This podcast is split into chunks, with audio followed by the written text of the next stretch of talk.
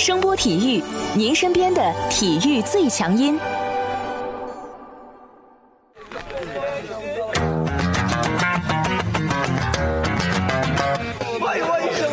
Yo, yo, it's boogie time, so come on, let's swing it, alright? 看 NBA 风云，聊 NBA 故事，这里够有趣，这里够专业，没错，这里就是大话 NBA。I be the show, make a room, shaking, shaking it down. I be the nigga with a high profile. Everybody come on, we be the shakers with a crazy style. And then shocking the world, cause we the flow, shaking speed, make us rockin' the city. 欢迎大家来继续收听我们的大话 NBA 节目，我是有才哥。大家好，我是小老弟。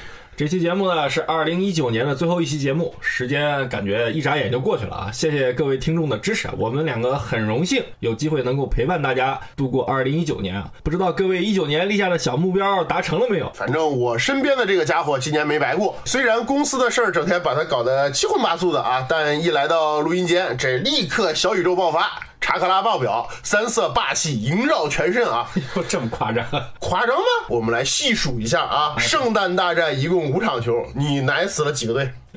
三个，三个，三个！啊，来，我们先回顾一下圣诞大战的结果。哎呀，不就是雄鹿、掘金和马赛克全挂了吗？对不对？你输赢很正常。我估计要不是猛龙伤的人多，可能凯尔特人也会遭中的吧。哎，不要整天搞这些玄学的东西，会教坏年轻人的。比赛嘛，总有些出人意料的状况会出现。你谁知道字母哥那场比赛会三分球七投零中？有谁能想到鹈鹕和勇士可以在圣诞大战里面战胜实力远远超出自己的对手？只能说 NBA 是个神奇的地方，只要你努力，奇迹是可以发生的。记不记得前几年的这个广告词儿怎么说的？Where the amazing happens。哎，也不知道谁上个礼拜斩钉截铁的说勇士肯定输了啊。那我不是还说了，勇士没准会赢呢，对不对？如果赢了，这节目效果多好啊！不扯这些了啊，先简单回顾一下圣诞大战吧。凯尔特人赢了，你是不是长出一口气啊？这要是输了，估计绿军的球迷得给你寄刀片了吧？你那句总冠军喊得非常有有气势啊！哎呀，人家少了西亚卡姆和小加索尔两员猛将，赢了就赢了，没什么好吹的啊。一百一十八比一百零二比分看着比较大啊，但我个人觉得还是反映不出两个球队的真实实力的啊，差距没那么大，运气好，运气好。嗯，这么谦虚啊？咱们来说说这个受害者一号啊，雄鹿。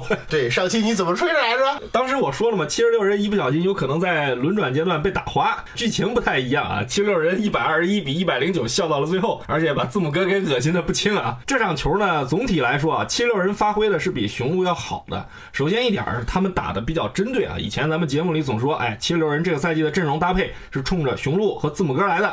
通过这场球，其实咱们也看得很清楚啊，七六人高大但不失灵活的这个阵容，对雄鹿的一星四射的这个体系，其实影响是比较大的啊。七六人用恩比德去防字母哥，其实这一点是出乎意料的啊，而且没想到恩比德能防得这么好。七六人的策略呢也很清楚，恩比德完全放字母哥的外线。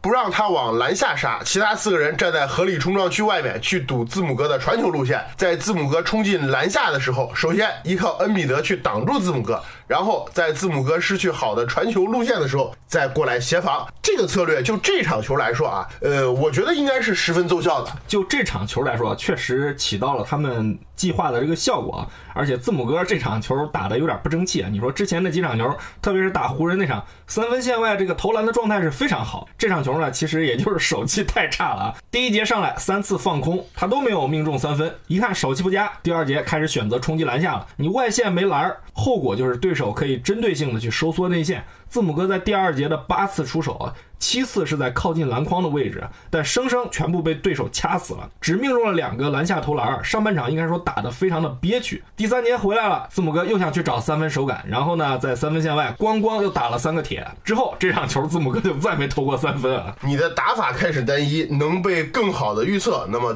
对手呢就更容易的去限制你。下半场字母哥的进攻跟上半场差别不大。没有太大的起色，应该说七六人对字母哥的策略在这场比赛里边是非常成功的，而且他们的高大阵容对于字母哥防守最成功的地方就在于一场比赛都没有给字母哥太多走上罚球线的机会。要知道，字母哥目前是联盟里内线得分能力最猛的主，场均可以在篮下得到十八点二分，并且获得十点三次罚球机会的男人。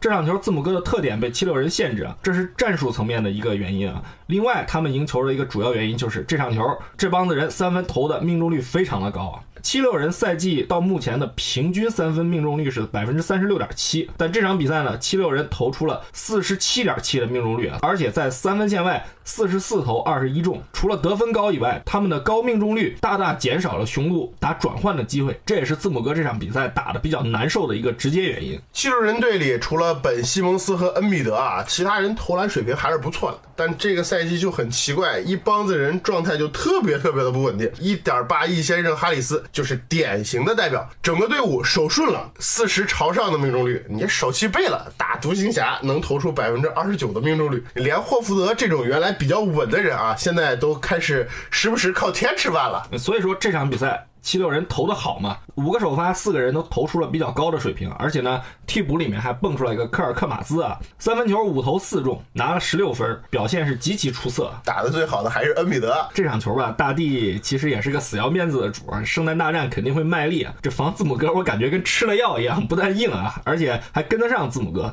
再加上你身边有霍福德这种老油条当护法，把字母哥限制到只得十八分。这场比赛，恩比德也算是立了大功啊。但总体来说吧，这帮人我觉得还是太不靠谱。你看打完雄鹿一场大胜是吧？开开心心过完节回来，礼拜六打魔术，比分居然没过百，而且还输了。你说这也没谁了啊！七六人和雄鹿这场球，总的来说吧，七六人是准备的更充分一点，雄鹿这边呢算是正常打，也没有特别的去针对七六人准备一些东西。其实吧，我觉得这场球字母哥给我的直观感觉是特别想在这个圣诞大战里面露露脸，要不也不会这么甜，那么执着的去投三分。不过呢，七六人也算提前暴露了一些自己的底牌吧，你双方在碰面。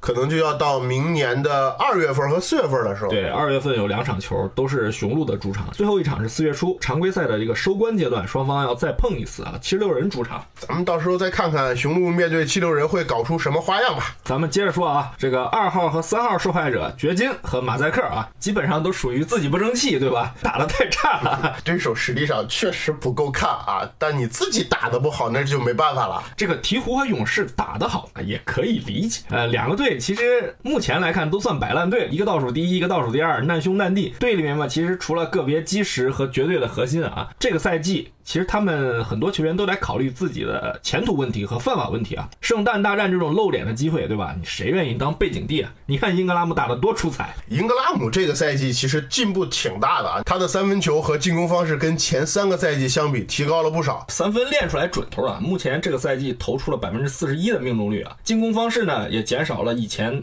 那种慢节奏的单打或者背打，有了更多的面框持球攻击和无球的接球投篮，越来越像一个对。现天赋的高位秀了啊！前几期有个听众留言说他挺粉英格拉姆的，想让聊聊他。哎，你要不要伸出一下你的魔爪？聊可以啊，我喜欢这种有勇气的朋友，主动有送上门来的，可以，咱找个机会聊聊他。不过最近我作案比较多，休息两天，休息两天。好好好，接着说啊，勇士其实也挺有意思啊。你说都成这样了，居然在圣诞大战把老对手再次给按住暴打，你说这帮年轻人也真是给力。毕竟勇士也就是这么一个赛季困难点。你明年水花伤好了，他们还是一支强队。所以说，这帮子年轻人要卖力表现，别管明年能不能留队，起码不能在这个圣诞节砸了勇士的招牌啊！对，反正有点乱拳打死老师傅的感觉啊！最让我意外的还是科尔，你说领着这么一帮人啊，传切玩的依然溜的飞起啊！勇士全队啊，这场比赛居然有二十七次助攻，而且三个人得分上二十。助攻最多的居然是替补凯鲍曼，有点过节的意思啊！干掉马赛克之后呢，周六又把太阳给办了。总之吧，勇士是给了球迷一个大大的圣诞礼物嘛。当然了，这个圣诞大战里面啊，最有噱头的比赛肯定是湖人和快船的对决啊。这场球呢，也是被媒体们吹了很久啊。赛前提前好几天，这口水仗就打起来了，不少媒体都去搞快船的花边新闻，什么更衣室不和，什么交易路威，甚至还有人把这个莱昂纳德的旧账给翻出来了。他舅舅今年夏天。要搞什么计划外收入的事情？总之啊，都是些盘外招的起手式。快船阵营也没闲着嘛，什么湖人要交易库兹马，要交易波普等等，目的之一就是为了搅和对方。一场大战下来，打的虽然说不能惊天地泣鬼神，但比赛真的是非常好看的啊！快船再次笑到了最后，一百一十一比一百零六拿下了比赛。本赛季也以二比零的比分，现在领先着湖人嘛。常规赛领跑湖人啊，盘外的东西先抛开一边不谈啊。这场。这场球快船能拿下比赛啊，首先是他们对詹姆斯的防守是非常成功的啊。很多人说啊，这场球快船赢在了贝弗利对詹姆斯的防守，杀死了比赛。但通过整场比赛来看啊，快船赢下湖人最大的功臣啊，我觉得还是他们的双子星组合莱昂纳德和泡椒啊，这两个人这场球一攻一防，这搞得詹姆斯其实是非常的郁闷啊。莱昂纳德这场球非常高效的用百分之五十七的投篮命中率砍下了三十五分、十二篮板、四助攻，进攻端的三分球更是七投五中。而且呢，比赛里他展现出了非常丰富的进攻技巧，有投篮，有突破，有中距离，有背打，防守也够狠啊！比赛里还不断的跟詹姆斯死磕。但我觉得这场球啊，快船防守端真正的英雄其实还是保罗乔治啊。这场球泡椒在进攻端的表现其实是非常差的，稀烂的命中率，十八次出手只得了十七分，效率低的真的太难看了啊！而且多次上演背景地啊，被人封盖。不过他在比赛的大部分时间里面，对詹姆斯和浓眉的防守很好的限制了这个湖人双子星的发挥啊。哎，你不觉得是快船整体防守的结果？快船的整体防守能力肯定是有影响的，但你再强的整体，你得有防守的强点作为支撑，就像七十六人打雄鹿一个道理。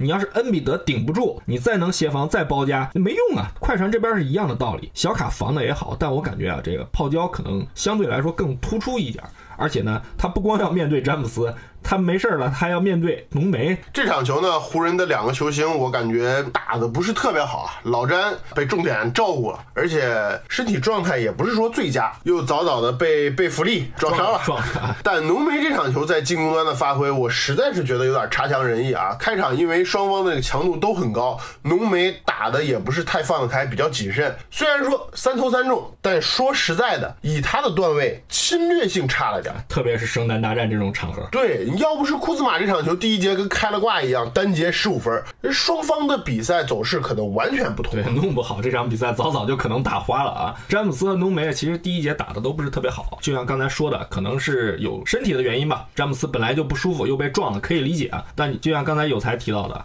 侵略性差，这个我觉得就不太能理解了。浓眉在第二节里面，其实啊已经意识到自己必须加强个人的进攻去杀伤对手，但快船的防守其实很硬啊。第二节，浓眉在进攻端除了一个篮下的两分命中外，剩下的投篮全丢了，得了八分，靠的就是六个罚球，才让自己的这个单节数据不是太难看。这也就说明了快船其实进入轮转阶段后啊，拿浓眉是没什么办法的。说白了，也就是浓眉自己手风不好，不然单节上双是极有可能的。这快。快船的这个内线的高度和硬度，其实是大家一直讨论的一个话题。这场球咱们不能说快船已经做到了极致，但起码在这个第二节收尾阶段啊，面对浓眉和詹姆斯，他们其实办法也并不是特别多。但相反呢，在进攻端，快船在第二节是被湖人压制的非常厉害的。单节湖人赢了他们十分啊，而且呢，这场球湖人最多是领先到大概十四分左右，优势也是在第二节建立起来的。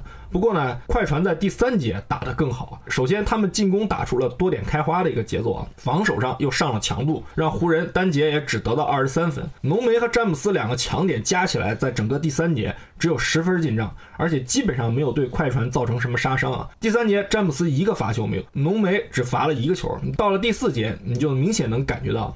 詹姆斯的这个体能和状态都出现了比较大的影响，特别经典那镜头就是他跟这个莱昂纳德两个人拼抢的时候被莱昂纳德撞倒了，而且呢，他在整个第四节完全冲不进快船的篮下，加上这场比赛他的三分手感是非常差的，之前的三节比赛没有命中一个三分球，只能在第四节硬着头去投啊，这一节投了六个，虽然说他命中了两个球吧，也算是彰显了他这个球星的这个大心脏啊，但咱们试想一下，詹姆斯平时是怎么收比赛的，特别是在硬仗双方焦灼的时候，詹。詹姆斯是怎么打球的？这跟他平时的比赛方式是完全不一样的。推土机式的突破少了，除了快船外线的防守能力强，詹姆斯打的没有那么针对，可能也是原因之一。你强队交手，最后比分焦灼的时候，通过掩护去找对方弱的人，这一般都是个常用的手段。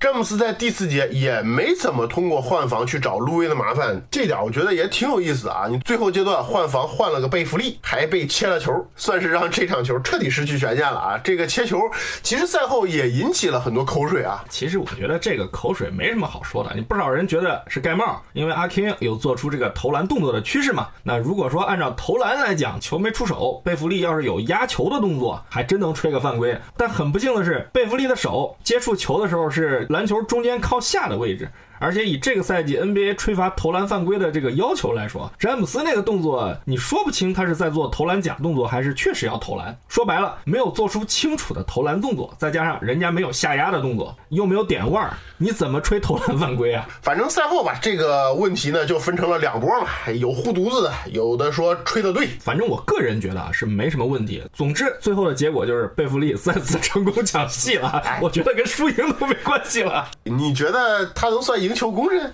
我说实在的，有点持保留意见。其实最后的那个攻防回合，他防詹姆斯本身就有点去赌，因为他实际上伸了两次手去切球。第一次伸手切球给詹姆斯施压的时候，其实已经游走在这个犯规的边缘了，真的。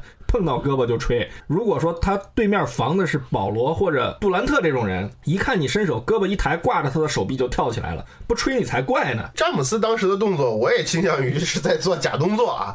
你贝弗利算是有点运气的成分在吧？单从结果来说，人家牛掰啊，一米八五的身高，单防住了詹姆斯切球。导致詹姆斯最后一攻球脱手，你说这个球，咱不说吹一辈子这么夸张吧？你吹一个月绝对可以的。这家伙本来就挺跳的，现在会更跳了。赛后呢，这口水仗还在继续啊，一堆人都跑出来凑热闹。关于这个比赛嘛，你肯定绕不过这个莱昂纳德和詹姆斯嘛。说什么莱核心要取代詹姆斯成为联盟第一人，什么各项数据对比，反正吹什么的都有啊。碰巧莱昂纳德又得了个什么最佳运动员奖啊，就搞得现在讨论这个事儿的哪个国家的人都有，吹什么的都有，在哪儿吹的都有，什么段位的人也都有啊。核心思想就是詹姆斯老了，新人要上位。对面湖人阵营这边的人呢，肯定不能认吃这个亏啊，是不是？又拿什么轮休啊，舅舅要计划外收入这些乱七八糟的东西搞口水仗啊。你是不是觉得很无聊？一场常规赛虽说是圣诞大战有点噱头，但是你说因为一场球搞这么大阵仗，有点过了吧？嗯，对呀，你新王登基什么鬼？你当 NBA 没其他人了吗？所以说这就凸显了洛杉矶的重要性了嘛，对不对？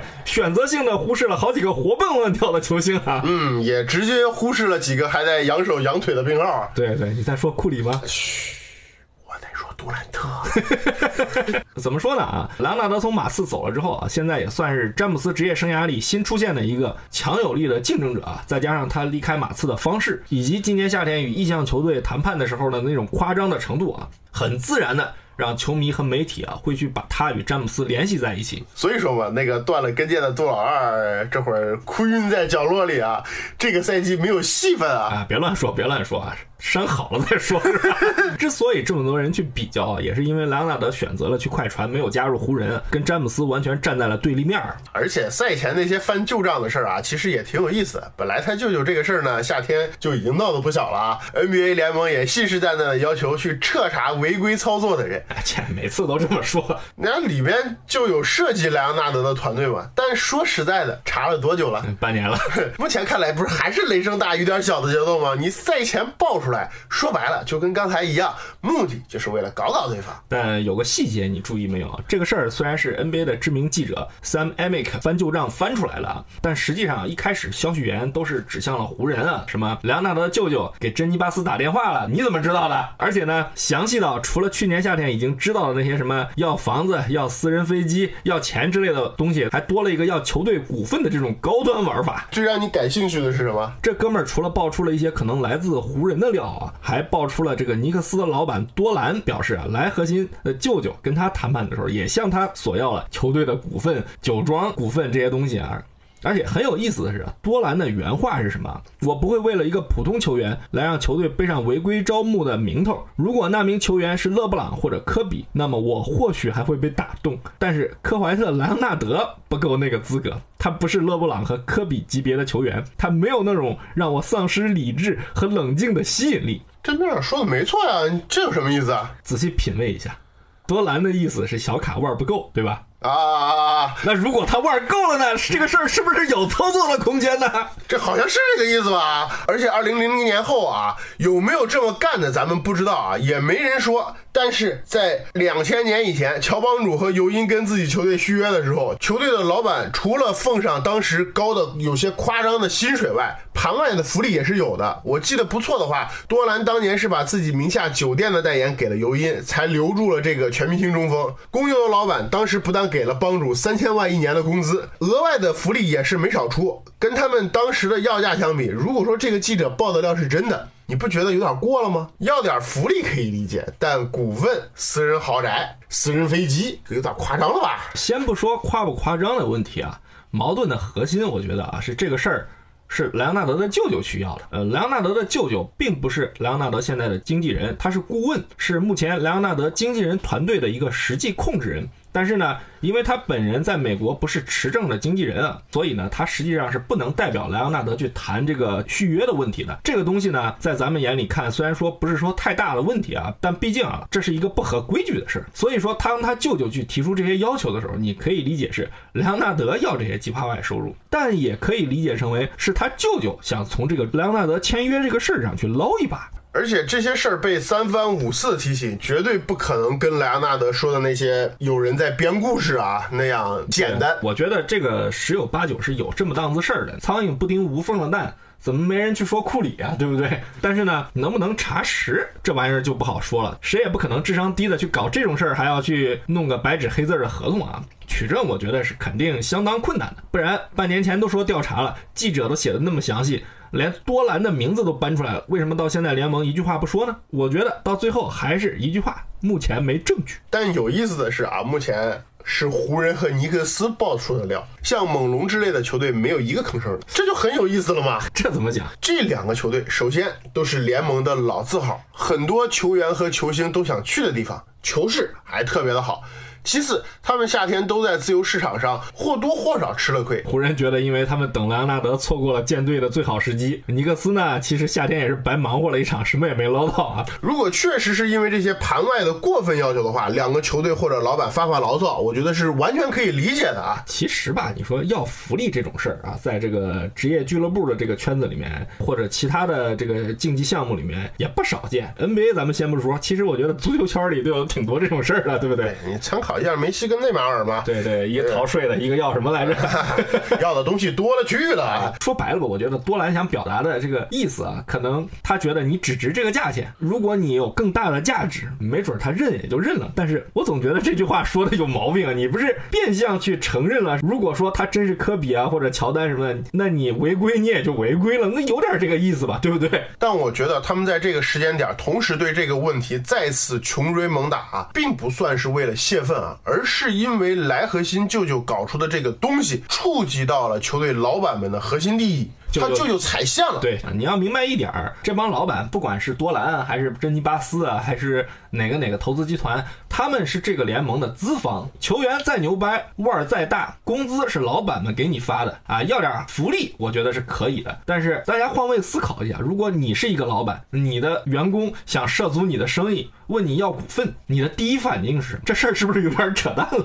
这点确实啊，这跟上市公司给高管股权或者期权之类的有本质区别啊。NBA 的球队好像还都没有上市吧？而且人家多兰的酒庄凭什么分给你股份？过几年莱昂纳德退役了，你甭管是球员还是舅舅，他对多兰有啥用？但是咱们换个角度，作为球员来讲，莱舅舅，咱们姑且这么叫啊，之所以敢要这个价格，说明什么？他对自己的这个外甥是非常有自信的啊。你作为球员来讲，莱合金上个赛季其实已经证明了他的价值啊。虽然说猛龙夺冠不能说是他一个人的功劳，但说实在的，猛龙有他没他，还真是实力不在一个层面上。而且呢，猛龙夏天续约的时候，其实动静也挺大的，搞得整个加拿大都快不淡定了。你可见一个好的球星对于球市、对于球队。对于老板有多大的价值，其实也是不言而喻的。但对于球队的老板们而言啊，他们能接受什么样的条件，愿意承受多大的代价，就是另外一回事儿。对，其实今年夏天尼克斯是很失败的。你湖人好歹还弄来个浓眉，完成了重建。尼克斯手里攥着七千七百万的空间，一个人都弄不到。除了他们球队缺乏吸引力外，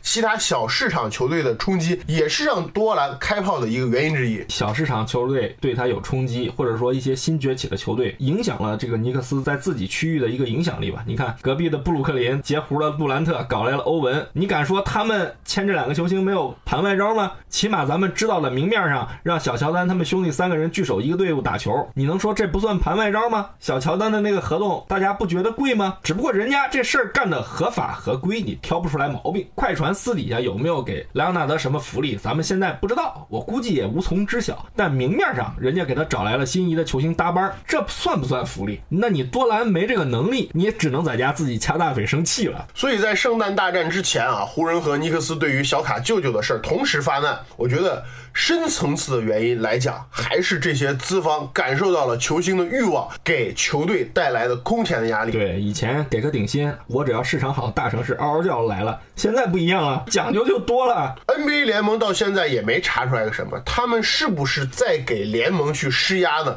是不是代表着其他球队的老板在给球员的经纪人圈子施压的？这个我觉得是很有可能的一种表现的手法。其实说白了，我觉得这是双方的一种博弈吧。莱核心的舅舅，咱们别管他对莱昂纳德的影响力有多大，他跟莱昂纳德到底有多亲，他想挣钱，想捞外快。利益最大化，从本质上讲没错，你换谁谁也这么干。但方式和方法让 NBA 的资方们现在有点头疼了。这货其实跟詹姆斯身边的那个密友里奇保罗的套路其实有些相似，都是利用了与一流球星的这个特殊关系，利用了球星本身的影响力，来获取了一般经纪人或者经纪团队平时根本无法企及的一些资源。而且呢，他在不断的利用这些资源去壮大自己的影响力。这也就是为什么当年骑士的老板跟詹姆斯的经纪人和团队一直闹得不愉快的一个根本原因。有一个这种人，可能作为这些资方的代表，这些老板们可能顶多谁谁谁烦一下，我将来修改个规则不就完了，对不对？你里奇保罗不是没学历吗？我现在让联盟修改规则，让所有的经纪人必须有学历，我让你下岗就完了。但现在呢，冒出来个舅舅，吃相呢，首先一样难看，但人家搞了个体育经纪公司，雇了一帮有学历的人来干活，自己当老板，怎么办？